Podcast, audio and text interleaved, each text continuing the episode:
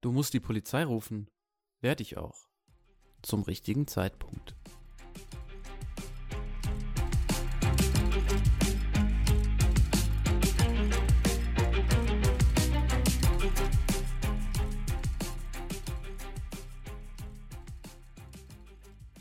Der Film Nightcrawler mit dem Zusatztitel Jede Nacht hat ihren Preis ist ein Krimi-Thriller aus dem Jahr 2014 und gleichzeitig das Regiedebüt von Dan Gilroy, der auch das Drehbuch schrieb.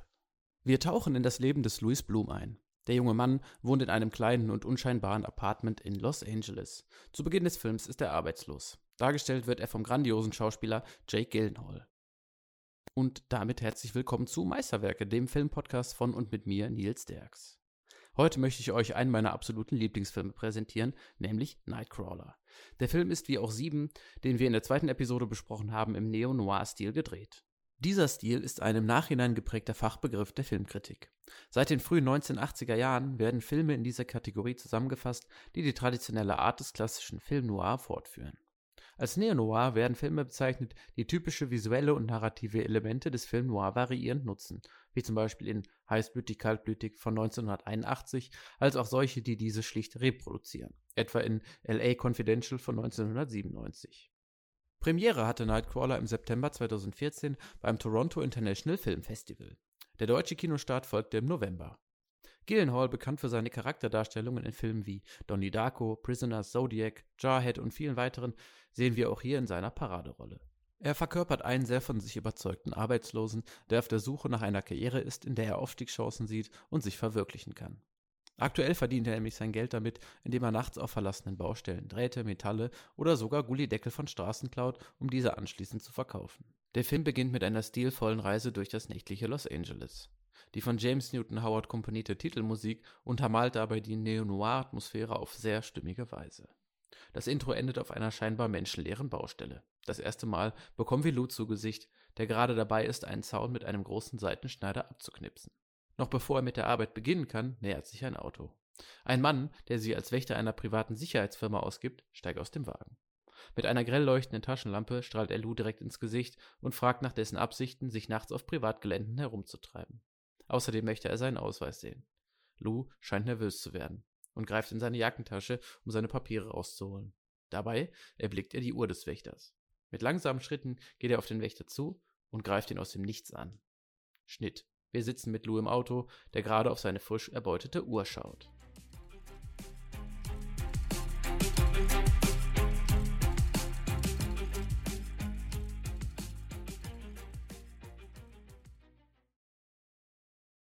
Wir fahren mit Lou auf eine andere Baustelle. Dieser ist im Gegensatz zur vorherigen sehr lebhaft. Er trifft sich dort mit einem Mann, dem er seine geklaute Ware verkaufen möchte. Der Vorarbeiter schlägt Preise für die Baustoffe vor, welche Lou daraufhin versucht in die Höhe zu treiben. Nach kurzer Diskussion einigen sie sich und Lou folgt ihm in sein Büro. Dort fragt er den Vorarbeiter, ob er bei ihm arbeiten könne. Zitat: Entschuldigen Sie, Sir, ich suche nach einem Job. Ich bin ein Arbeitstier, ich setze mir hohe Ziele und mein Motto lautet: Wenn man im Lotto gewinnen will, braucht man die Kohle für einen Lottoschein. Was sagen Sie dazu? Ich könnte morgen anfangen. Oder wieso nicht gleich heute? Der Mann antwortet: Nein, kein Interesse. Ich stelle hier doch keinen Dieb ein. Wir sitzen wieder mit Lou im Auto. Als er einen Unfall auf der Straße bemerkt, macht er kurzerhand Stopp und hält seinen rostigen Wagen auf dem Seitenstreifen an. Er geht ein Stück in Richtung des Unfalls, wo er zwei Polizisten beobachtet, die versuchen, eine Frau aus ihrem brennenden Auto zu befreien. Plötzlich taucht ein Van auf, aus dem zwei Männer mit Filmkameras aussteigen und hektisch zum Unfallort laufen. Wir sind die Ersten, sagt der eine, worauf der andere entgegnet. Ach was, Film von der anderen Seite. Los, Halt ins Wageninnere, krieche in den Wagen. Wofür bezahle ich dich überhaupt? Lou, etwa 20 Meter entfernt, geht mit langsamen Schritten auf die Szenerie zu. Die beiden Polizisten können die Frau endlich aus ihrem Wagen befreien. Die beiden Männer mit den Kameras filmen penetrant die Rettungsaktion und erschweren sie, indem sie im Weg stehen. Worauf einer der Polizisten Zurück, du Aasgeier, sagt. Bin schon weg, bin schon weg. Die Polizisten rufen einen Rettungswagen. Lou schreckt das alles nicht wirklich ab, scheint eher merkwürdig angetan zu sein. Er fragt einen der Männer, ob das im Fernsehen gezeigt wird. In den Morgennachrichten. Je blutiger, desto besser. Auf dem Sender, der am meisten bezahlt, antwortet dieser. Die beiden unterhalten sich noch ein wenig über den Job, bis Lou fragt, ob er für ihn arbeiten könne. Der Mann lehnt ab. Als aus dem Polizeifunk eine Meldung zu einem weiteren Unfall zu hören ist, wird er hektisch, ruft seinen Kollegen und die beiden verschwinden mit ihrem Van. Lou schaut den beiden hinterher. Ein kurzes Lächeln scheint auf seinen Lippen zu liegen. Hat er endlich seine Berufung gefunden? Möchte er ein sogenannter Nightcrawler werden?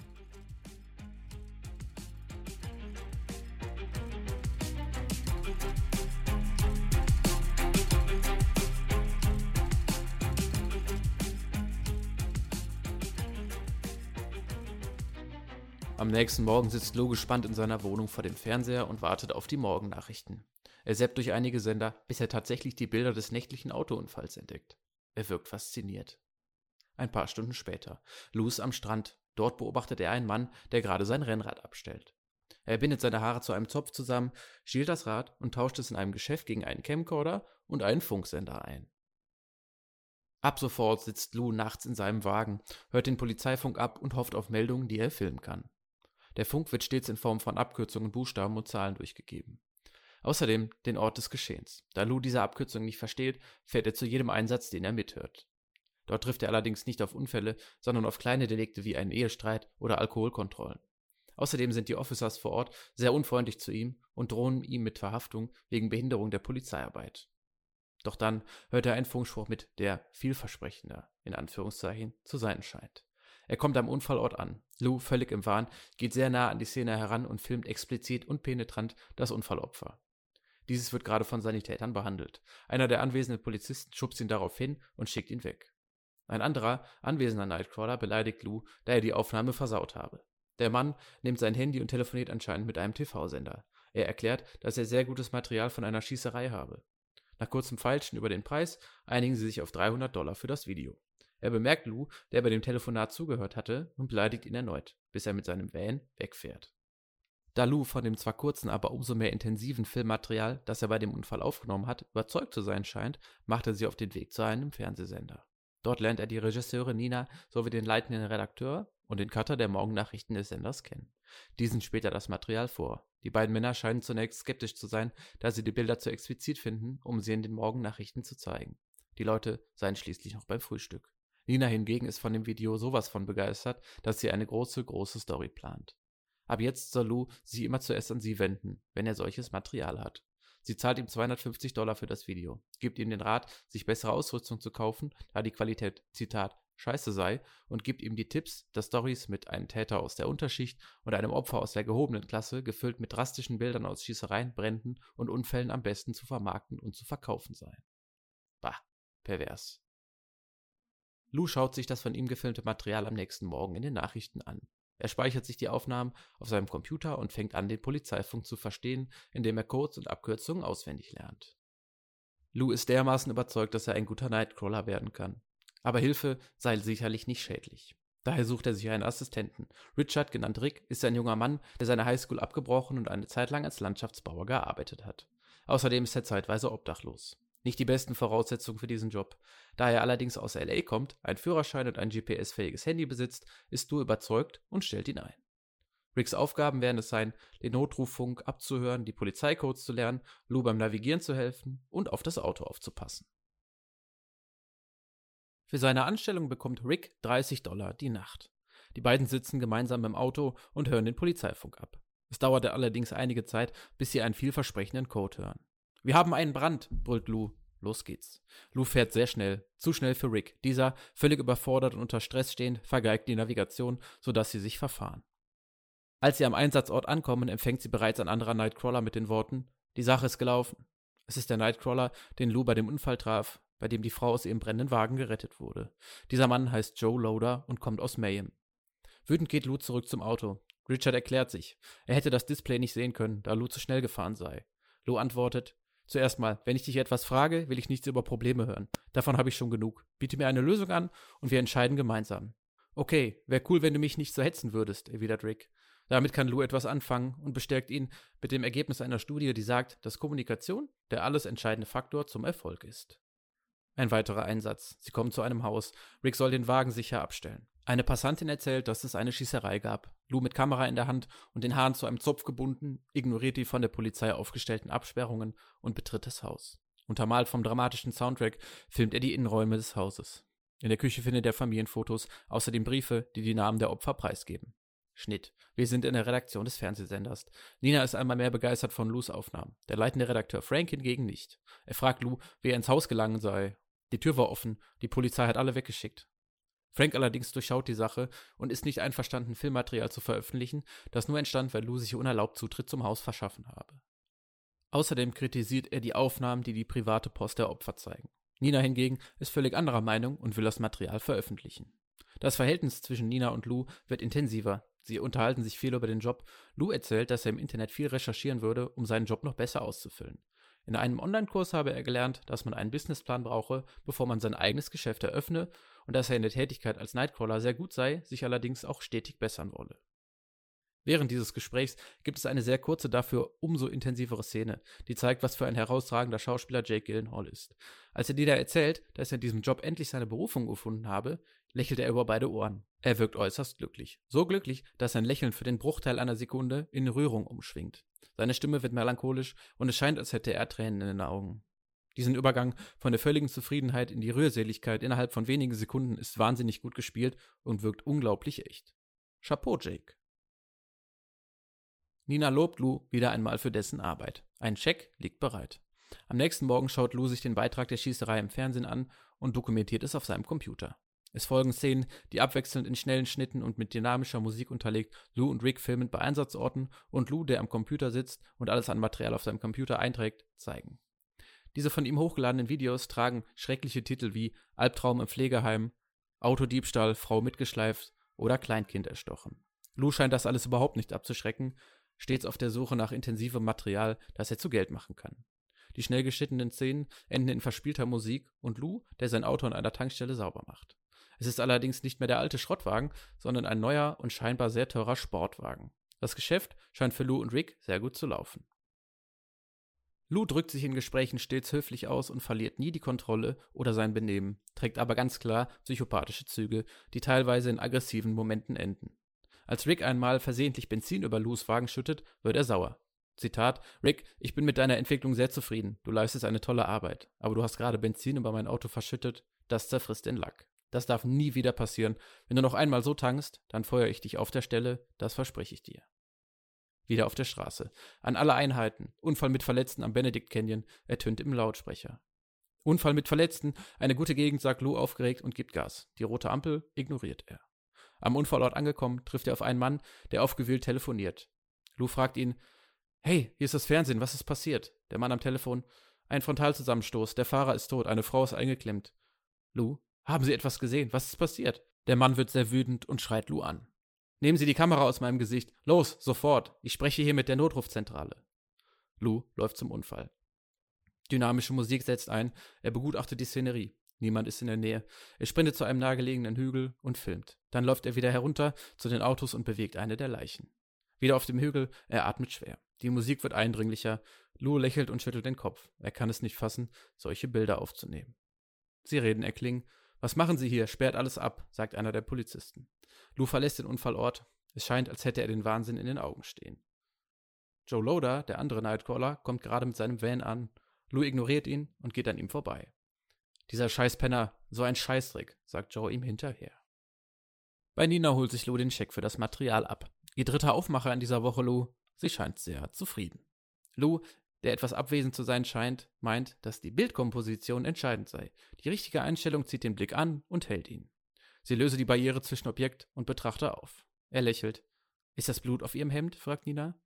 Nein, ich glaube nicht. Ich habe letztens von einem mexikanischen Restaurant gehört. Da ist auch etwas auf Ihrem Ärmel, Lou. Oh, das habe ich nicht gesehen. Mögen Sie gern mexikanisches Essen, Nina? Ja. Lou fragt nach einem Date. Nina sagt, sie habe die Regel, nie mit Kollegen auszugehen. Außerdem sei sie doch doppelt so alt wie er. Lou erwidert, dass er ältere Frauen eigentlich mag. Außerdem sie keine Kollegen seien, sondern er ihr nur etwas verkaufe. Und genau diese Beziehung will ich nicht kaputt machen, sagt Nina. Lou, und wenn sie genau dies durch ein Nein tun würden? Etwas später wird Lou von Joe auf der Straße abgefangen. Er lobt ihn für seine Arbeit, sagt aber, dass er noch viel zu lernen habe. Joe, seit 14 Jahren Nightcrawler, meint, es gäbe auch schwere Zeiten in der Branche. Er bietet ihm an, dass Lou für ihn arbeiten könne. Er solle den zweiten Van übernehmen und sie würden sich das Gebiet teilen. Lou lehnt dankend ab. Daraufhin beleidigt Joe ihn. Es scheint, als hätte er Sorge, dass Lou ihm den Rang ablaufen könne. beim Date von Lou und Nina. Er lässt einige Komplimente für sie raus. Diese scheint eher abgeneigt und versucht das Gespräch in eine berufliche Richtung zu drängen. Im Laufe der Unterhaltung erklärt sie, dass sie kein sexuelles Interesse an Lou habe und sich aus rein beruflicher Höflichkeit mit ihm verabredet habe. Lou bedankt sich, Zitat, es ist nur fair, da ich im Alleingang ihre Quote und den Werbepreis erhöht habe. Und untermalt dies damit, dass der Sender, bei dem Nina die Nachrichtenchefin ist, der Sender mit den schlechtesten Einschaltquoten in ganz LA ist. Sie sei abhängig von seinem Material, um ihren Job nicht zu verlieren. Allerdings könne er das Material natürlich auch einem anderen Sender geben. Nina ist absolut baff, merkt aber, dass er nicht Unrecht hat. Sie bietet ihm bessere Bezüge, Bonuszahlungen und sogar einen Job innerhalb des Senders an. Lou möchte das nicht, er möchte sexuelle Handlungen und Nina als seine Freundin haben. Schnitt. Etwas später in der Handlung. Ein Flugzeugabsturz. Rick und Lou kommen zu spät zum Geschehen. Joe hat bereits alles gefilmt. Außerdem kümmere sich der zweite Van gerade um einen anderen Unfall. Helm tritt er Lou entgegen. Ein großer Dämpfer. Auch Nina ist in letzter Zeit nicht zufrieden mit seiner Ausbeute. Sie verweist auf ihre Absprache. Anscheinend führen die beiden tatsächlich eine Beziehung. Im Fernsehen sieht Lou den von Joe gefilmten Unfall. Mit verweinten Augen betrachtet er sich daraufhin im Spiegel. Er sieht sehr fertig aus. Aus dem Nichts schreit er sein Spiegelbild an und zerbricht das Glas. Diese Szene hat Jake Gyllenhaal teils improvisiert, den Spiegel zu zerschlagen war eigentlich nicht vorgesehen. Dabei schnitt er sich in die Hand. Regisseur Dan Gilroy musste ihn nach der Aufnahme ins Krankenhaus fahren. Nach einem 19-stündigen Arbeitstag brauchte Gyllenhaal insgesamt 46 Stiche in einer vierstündigen Operation. Nur sechs Stunden später nach seiner Entlassung aus dem Krankenhaus kehrte er zum Set zurück. Das erklärt, warum Lou in der Szene mit dem Schrottplatzbesitzer vom Anfang die Hand hinter seinem Rücken hält. Auch hier wieder eine sehr starke Szene, die unter Beweis stellt, was für eine schauspielerische Qualität Jake Gyllenhaal hat. Schnitt. Wir erblicken Joes Van. Schnitt. Lou und Rick sitzen im Auto. Ihre Stimmung ist angespannt, sie schreien sich sogar an. Rick versteht einfach nicht, wieso Lou die Vergewaltigung in der Nähe ignoriert und stattdessen zu einem Autounfall etwas weiter draußen fahren will. Am Einsatzort angekommen, sehen wir Joes Van. Sie erfahren, dass der Van mit erhöhter Geschwindigkeit unkontrolliert gegen eine Laterne gefahren sein soll. Rick ist schockiert und bittet Lou, dies nicht zu filmen. Er ist doch einer von uns. Jetzt nicht mehr, Rick. Er filmt dem stark verletzten Joe direkt ins Gesicht. Die beiden starren sich an. Einmal mehr hat Lou den absoluten Wahnsinn in den Augen stehen. Hier verrät der Film nicht, ob Lou etwas mit dem Unfall zu tun hat. Man kann es nur erahnen. Hat er vielleicht Joes Bremsschläuche manipuliert? Wollte er den Konkurrenten aus dem Weg schaffen? Man kann es sich leider vorstellen. Wieder im Auto. Code 211 in einer Wohngegend. Ein Raubüberfall. Die beiden sind nur fünf Blocks entfernt. Rick parkt den Wagen, Lou rennt in die Nähe des Tatorts. Er filmt von außen auf das Haus, in dem mehrere Schüsse fallen. Ein Mann rennt heraus und fährt mit seinem Auto davon. Lou filmt ihn. Von der Polizei ist weit und breit nichts zu sehen oder zu hören. Er ist allein und betritt das Haus. Auf dem Sofa findet er eine blutüberströmte Leiche, weitere in der oberen Etage. In der Küche liegt ein blutender, keuchender Mann. Lou ignoriert ihn und flieht nach den Aufnahmen aus dem Haus. Aufgebracht fahren sie mit dem Wagen davon. Polizeiwagen kommen ihnen entgegen. Im Sender. Er gibt Nina, die sauer auf Lou ist, da er ihre Anrufe anscheinend ignoriert, das Material aus dem Haus. Sie sichtet es mit ihrem Team. Diese sind schockiert. Nina allerdings ist mal wieder begeistert von den grauenhaften Bildern. Die Redakteure verweisen auf Ethik und Moral. Solche Bilder darf man doch nicht zeigen. Scheiß auf die Ethik. Hast du die Quoten von gestern gesehen? sagt Nina. Lou und Nina verhandeln die Summe. Lou will 100.000, 3.000, 50.000, 5.000. Insgesamt will er mindestens 15.000 für die Aufnahmen. Nina erwidert, dass sie nicht ein ganzes Monatsbudget für eine Story verpulvern kann. Lou daraufhin, und wenn sie weitergeht? Die Täter konnten schließlich entkommen. Sie bewegen sich noch immer unter uns. Hätte Lou eine Familie, wäre er sehr besorgt und wolle doch informiert bleiben wollen. Mit dieser Story würden die Leute auf Ninas Sender wechseln. Zitat: Ich mag dich, Nina, und ich freue mich auf unsere gemeinsame Zeit. Aber die 15.000 sind nicht das Einzige, was ich will. Ich will deine Kollegen kennenlernen. Ich will von den Moderatoren erwähnt und eingeblendet werden. Der Name meiner Firma ist Video Production News, eine professionelle Bildagentur. Und ich will in Zukunft nicht mehr über Geld verhandeln. Und das allerletzte, was ich will, ist dir sagen zu müssen, was du tun sollst, wenn wir allein in deiner Wohnung sind. Nina, haben wir einen Deal? Schnitt. Wir sehen Nina, die Lou ihren Kollegen vorstellt. Anscheinend liefen die Verhandlungen für Lou sehr erfolgreich. Gemeinsam mit den Mitarbeitern des Nachrichtensenders schaut sich Lou den Beitrag zum sogenannten Horrorhaus an. Der Einspieler wird wie von Lou verhandelt als Beitrag von Video Production News angekündigt. Wir sehen erneut die schrecklichen Bilder der Leichen aus dem Haus. Diese wurden auf Anraten der Anwältin des Senders, um nicht in die Bredouille zu geraten, unkenntlich gemacht. Nina gibt den beiden Nachrichtensprechern aus der Regie hinaus Hinweise und Ansagen, die die Dramatik des Beitrags deutlich erhöhen. Wiederhol das, geh da mehr drauf ein. Die Täter sind immer noch auf der Flucht. Brutaler Überfall. Die Sprecher setzen alle Anweisungen um. Dann folgt eine Werbepause. In dieser Pause hören wir einen Reporter, der vor Ort des Horrorhauses zu Nina sagt, dass die Polizei unbedingt mit dem Kameramann sprechen wolle. Lou ist begeistert und will, dass die Polizei sich an ihn wendet. Am nächsten Morgen klopft es an Lous Wohnungstür. Zwei Detectives stehen davor und nehmen ihn mit Fragen in die Mangel. Sie möchten alle an Infos haben und verweisen auf Moral und Ethik. Sie fragen, ob Lou die Täter gefilmt hätte. Er verneint dies, gibt den Detectives aber eine Kopie des Filmmaterials mit, das er vorher so geschnitten hat, dass die Täter nicht auf dem Videomaterial zu sehen sind.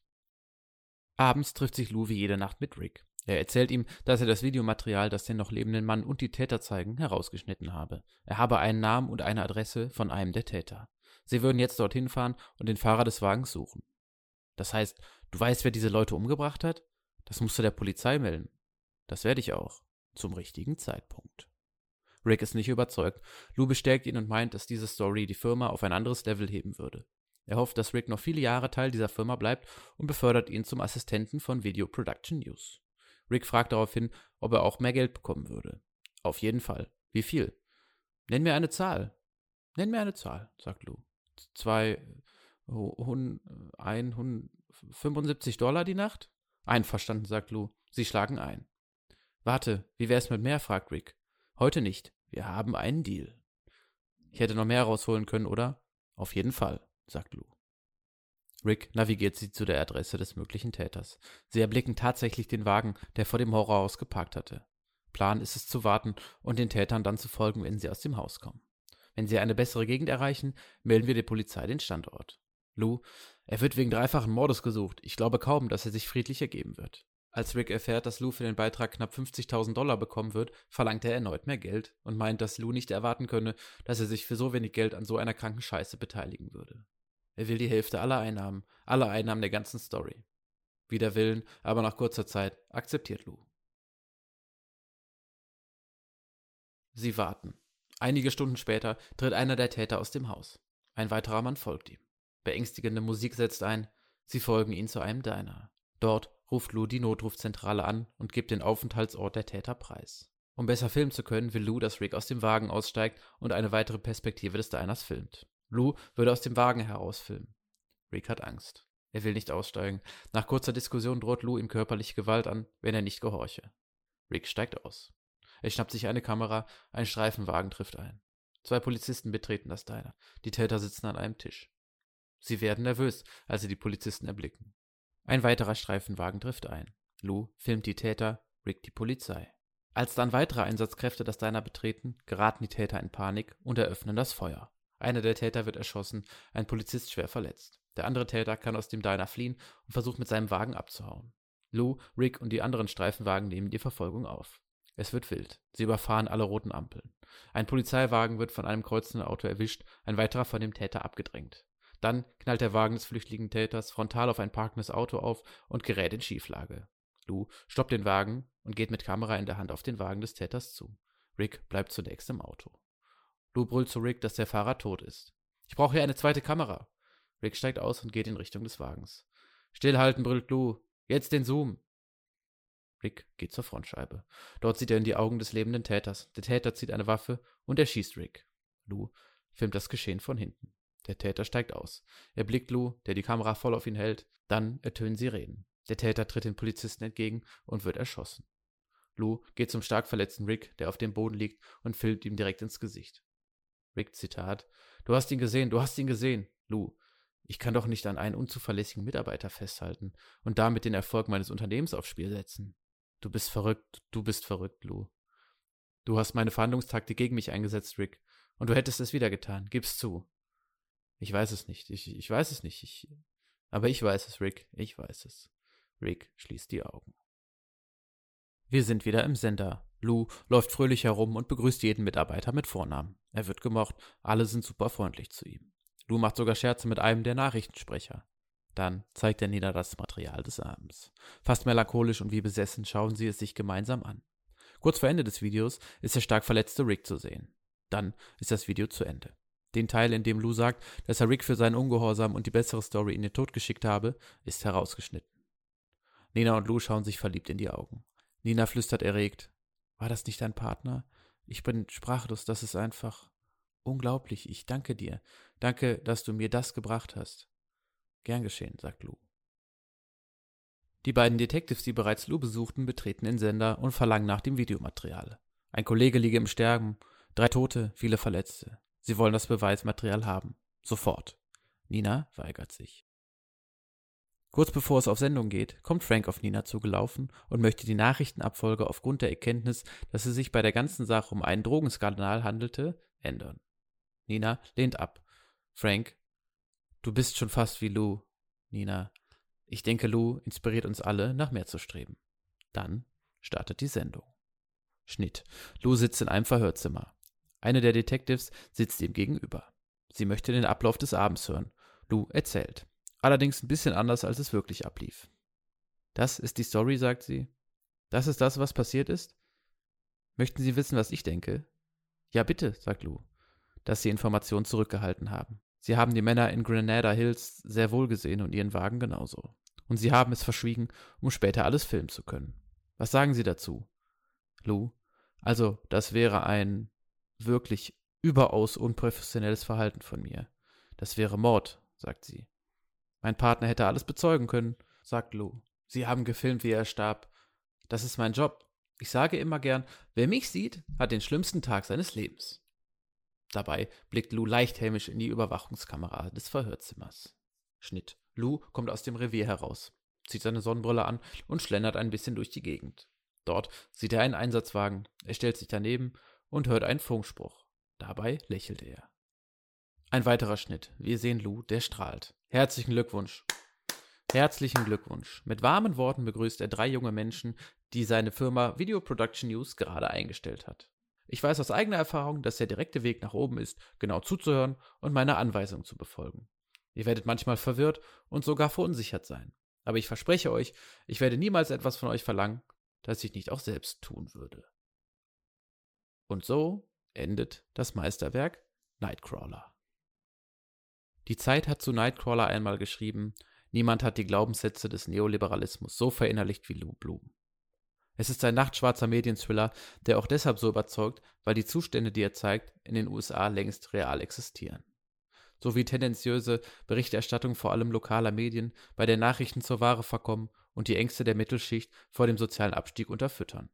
In diesem Sinne ist Nightcrawler auch ein allgemeiner gefasster, bitterböser Kommentar zum Zustand der USA.